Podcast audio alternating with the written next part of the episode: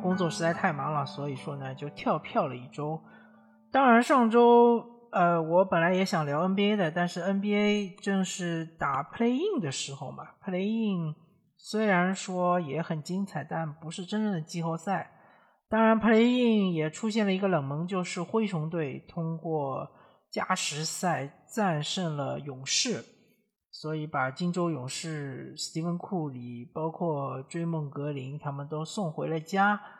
呃，我相信很多球迷是比较惋惜的，扼腕叹息。但其实看过灰熊和爵士的比赛之后呢，我觉得灰熊还是有两把刷子。那么就从灰熊和爵士的比赛开始聊起。首先，灰熊是和爵士打成一比一，而且灰熊是拿到了他们的主场优势。虽然说第二场他们输的有点惨啊，爵士队是投出了非常高的三分命中率，这一点非常的可怕。但是不代表说灰熊队完全就是束手就擒，完全就是没有任何对付爵士队的办法。那么灰熊它是一支以防守为主的球队，这一点非常的明显。他们的防守积极性很高。他们的莫兰特虽然说身高比较有限啊，很矮，但是他和特雷杨不一样，他是呃身体的，就是相对来说静态身体素质还是非常好的。大家看过他劲爆的扣篮啊，呃这场比赛本来还想隔扣戈贝尔，后来失败啊，被戈贝尔血帽。但从这一点可以看出，确实莫兰特他的身体素质非常的好。然后灰熊的布鲁克斯也很牛啊，他原来我我对他的印象就是一个防守型的后卫啊，没想到这几年他练级练成了一个攻防一体的一个很很优秀的呃副攻手。所以说灰熊他主要的进攻火力就在布鲁克斯和莫兰特两个人身上。再加上瓦兰丘纳斯在内线翻江倒海，所以在这种情况下呢，勇士输的也不冤。当然，有人说，其实瓦兰丘纳斯在场上的时候，库里应该是很舒服的。但是瓦兰那场比赛，我记得没错的话是六犯下场，而且只打了二十几分钟。所以灰熊长时间是打的小个阵容，他们的这个呃。三 J 啊，三 J 啊，在场上打中锋。那么三 J 呢，呃，在受伤之前，他的三分球很厉害。我记得最好的时候是达到百分之四十的水平，但是受伤回来之后呢，就三分球下降的比较厉害。所以在外线，他的就是威胁可能是下降的比较多。那么还是回到这一轮系列赛，就是灰熊和爵士呢。当然，爵士还是有比较大的、比较明显的优势，因为同样是防守强队，爵士对于内线的防守还是更加的密不透风。个戈贝尔对于灰熊队的球员就冲击禁区的话，是确实是限制非常的大。那么，除非就是说灰熊队能够找到一定的三分手感，不然的话。当他们遇到爵士队手感爆棚的时候，确实是防不住。特别是当这个瓦兰丘纳斯在场的时候，一个单挡掩护，对吧？米切尔拔起来就投，一投就进，这确实很难打。啊，总体来说还是看好爵士吧。但是后面和灰熊的两个主场非常关键。如果说爵士能够至少拿到一个主拿拿下一个客场胜利的话，那么还是很有机会是以四比二，呃，或者说如果你拿了两个客场胜利，那就四比一可以战胜灰熊。否则的话，莫兰特大家也看到了，这场虽然说是惨败爵士，最多的时候落后二十几分，但是他得了四十七分，季后赛得四十七分可不是刷出来的，所以呢，爵士还是要小心了。那么。太阳对湖人呢，确实现在的情况来看，湖人是比较占优的。虽然说湖人队其实也受到了伤病的困扰，波普这场比赛脚踝扭伤，不知道下场能不能上。很明显，勒布朗詹姆斯是没有回到他最佳状态啊。呃，尤其是第一、第二场，他的突破非常的少。第三场，呃，下半场他的突破开始增多，说明他的状态逐渐逐渐在回升。但是他也不敢发全力。但是太阳队也有他的问题，第一就是说保罗的伤病嘛，对吧？第一场就受伤了，然后第二场、第三场就是拖着伤病的身体在打。保罗，我要说一句，保罗确实是受到了伤病的诅咒。其实，呃，从个人的或者说从团队的荣誉来说，很多情况下是和运气息息相关的。比如说克里斯保罗，对吧？不管从哪个角度来看，他都是一个非常好的控卫。自从他呃进入联盟之后，他曾经还和巅峰的科比也打过季后赛，对吧？那时候是能跑能扣，对吧？还能戏耍科比，但是。在他成熟了之后，他去了快船之后呢，往往就是在季后赛中是关键的比赛会受到伤病的困扰。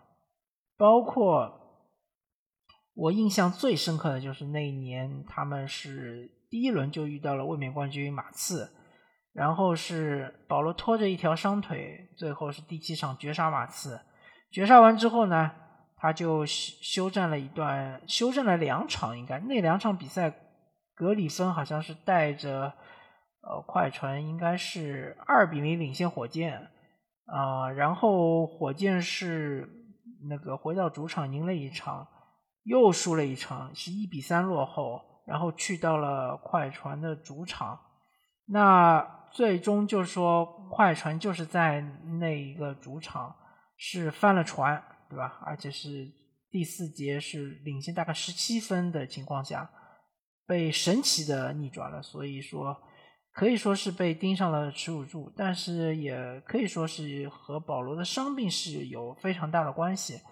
当然后面就是说保罗来到了火箭嘛，然后也是因为伤病的原因，最后就是和勇士的七场大战里面最后两场他没上，呃，导致火箭失去了最佳的登顶的机会。然后保罗又在火箭待了一年。第三年，他去了雷霆。在雷霆这一年呢，他倒是健康保持的不错，但是由于球队的硬实力确实有差距，所以呢，呃，第一轮就被火箭四比三，呃，当然是险胜。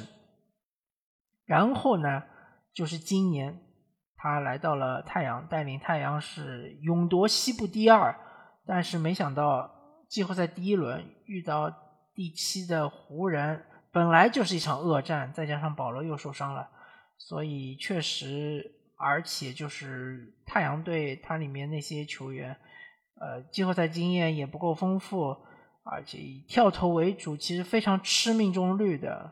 所以说，呃，像布克这一场就是拉胯了嘛，就是呃，命中率是三成都不到。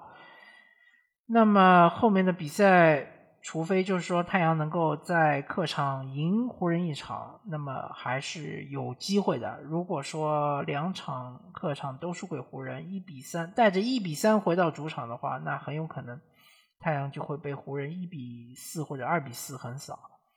那么接下来就说掘金和开拓者吧。掘金和开拓者这是互爆的比赛，开拓者防不住掘金的威尔呃约老师，而掘金防不住开拓者的利指导。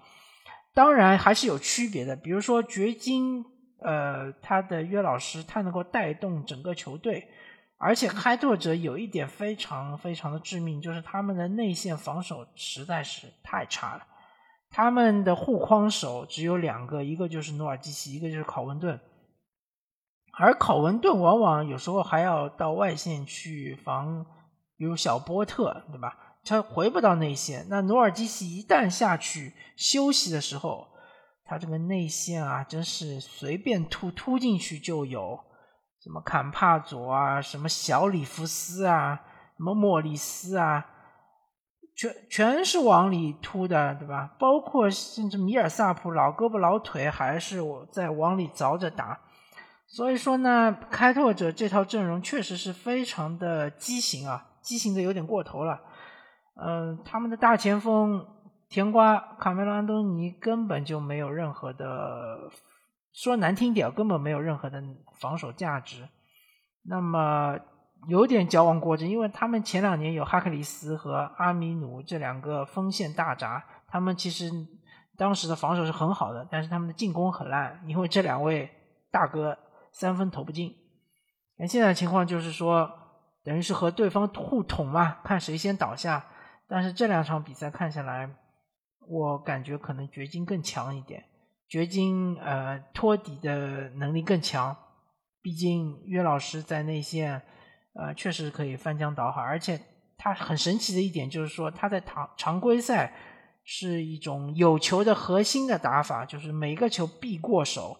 进了季后赛之后呢，他可以打无球，太神奇了！这个这个白胖子啊，这么胖的胖子，移动这么缓慢，竟然还能打无球，呃，还能像库里一样绕掩护拿到球切入或者是外弹的中投三分。太厉害了，呃，简直是无与伦比。那么后面我们再聊一聊西部最后一个对决，那应该就是快船对独行侠。呃，很多人认为已经失去悬念了，但是我提醒一下大家，其实当年火箭就是姚麦时代的火箭，第一年打当时大热门小牛队的时候，也出现过这种情况。火箭是两个客场都拿下，而且有一场比赛应该是麦迪的一个绝杀，或者是准绝杀。但回到主场之后，两场全部被这个独行侠给赢下来了，对吧？最后就是说是抢七的时候，火箭是在客场惨败，所以不是说没有翻盘的机会的。而且快船和独行侠真的实力上来说，还是伯仲之间，没有说真的差距那么大。快船确实需要想想办法，怎么防东契奇啊？你不能去包夹，对吧？也单防的话，被他一个挡拆一换防就完全吃死。你不能又防不住东契奇，又防不住其他人，确实是有点尴尬。当然，呃，独行侠也有这个手感火烫或者这个三分球。确实，这个波动有点大，这个问题啊，就是说这两场三分球特别特别的准，几乎都百分之五十了。后面几场是不是能保持很难说。当然，第三场独行侠的主场可以说是快船的生死战，因为他绝对不希望是变成零比三，因为 NBA 没有任何一支球队在季后赛零比三落后还能翻盘的。对于快船来说，呃，确实要想点办法，再灌点鸡汤，对吧？让大家这个防守再提起劲来，再增加点侵略性，对吧？多抢断几个，然后呢，呃，在内线多抢几个前场篮板，在这个祖巴茨在场的时候呢，多帮他擦擦屁股，对吧？确实，祖够祖巴茨在场的时候打东契奇确实很难打，很难打，但是也没办法，一定要打，因为你只有祖巴茨这这样一个。能护框的中锋，对吧？你把它拿下了之后就很难看，所以说呢，这个快船和独行侠可还是可以看一看的。我这边就不预测了，很有可能打脸。我刚预测说快船有可能会翻盘，然后马上快船就在客场输了，对吧？这个这个事情就太尴尬了。所以说呢，大家去看吧，就看这一场，这一场确实是生死战。然后这个我们去一下东部啊，东部的话其实这个局势非常明朗了。首先，第一支三比零球队雄鹿，雄鹿三比零领先热火。第一场比赛双方还是打的有来有往，然后雄鹿是靠加时赛米德尔顿绝杀赢了热火，然后后面就摧摧枯拉朽。那么热火的问题现在就非常的尴尬了，因为去年他们曾经就是说腾出很大的空间。希望能签字母哥，没想到字母哥是续约了。那现在热火这些空间，呃，包括他们手上的这个西罗和邓肯罗宾逊是不是要续约了啊？对吧？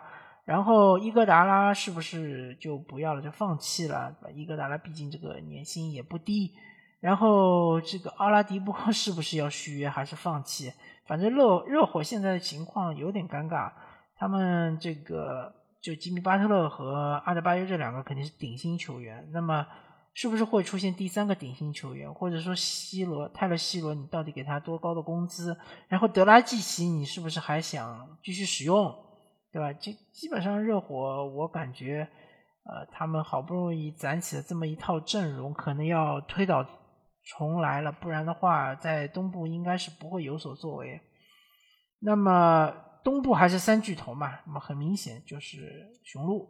那么然后说说篮网，篮网打这个凯尔特人确实是手拿板钻啊，是这个非常轻松加愉快，应该不会有什么问题了。呃，应该说篮网去到客场拿下凯尔特人，再拿两场四比零横扫，应该不会有什么太多的悬念。具体的分析我就不分析了，对吧？你打篮网，你拿不到一百二十分，你你怎么想的？你你还想赢篮网，这不太可能，不太现实啊。那以凯尔特人现在这个阵容，又少了杰伦布朗，你想拿一百二十分，确实有点困难。那么说七六人打这个呃奇才，确实奇才对进攻是了得，对吧？呃，是能场均拿个一百一十几分，但是七六人这个还没用全力啊，他确实没用全力，他这个在锋线上的优势实在太大了。本西蒙斯、呃，托拜斯、哈里斯，对吧？塞布尔再加上恩比德，这四个人没有一个人你防得住，那你这打啥呢？你没法打，对吧？还包括还有丹尼格林，对吧？丹尼格林这三分球抽起来你也防不住，所以奇才呢？我觉得最好的结果可能就赢一场吧，被绅士横扫，反正就是奇才的实力也就那么回事儿了。毕竟手上也没有那么多的牌，对吧？能打进季后赛已经是威少的超神的发挥了。然后呢，最后一个系列赛其实还是有看头的，就是尼克斯对老鹰。尼克斯对老鹰呢？呃，尼克斯是一个防守强队，防守联盟排名前五。老鹰是个进攻强队。尼克斯他的优势就在于他的内线防守非常的强悍，你要冲进去冲击内线，包括像卡佩拉像在内线吃饼，非常非常不容易。啊，当然他们的外线防守呢，就要看你内线就是。冲击力有多强？像特雷杨冲到内线去吸引尼克斯的就注意力，然后分出去呢，外线肯定还是有机会的。就像这个系列赛，我我思来想去，我主要就是看，呃，老鹰他能够保持多高的三分球命中率。如果他三分球命中率非常烂，那尼克斯就肯定是能获胜。如果他的三分球命中率爆种两到三场，那基本上尼克斯就玩完了。当然，尼克斯的这个兰德尔对老鹰打起来也不舒服，因为老鹰也知道你尼克斯就是内线强嘛，冲击内线造犯规，所以他们就堆积内线，放外线会放的比较大一点。呃，当然，尼克斯他的射手的质量是远远不如老鹰，和老鹰是不在一个档次。但是尼克斯他也有他的强点，像罗斯啊、伯克斯啊，对吧？奎克利啊，都是比较厉害的角色，狠角色。而且他也可以放出一个就是小个阵容，每个阵容每个球员都可以持球打，这样你特雷杨就藏不住了嘛，对吧？特雷杨只要在场上，我就找一个人去打他，消耗他，让他在防守端消耗很大，对吧？所以说呢，嗯，这个系列赛确实还是很有看头的，而且很很可能打到七场。但是呢，说句这个非常残酷的话，这两支球队任何一支出来之后呢？是打不过七六人的。好吧那么这一期的关于边际联赛的一些呃总结也好前瞻也好个人的看法就和大家聊到这里感谢大家收听我们下期再见拜拜。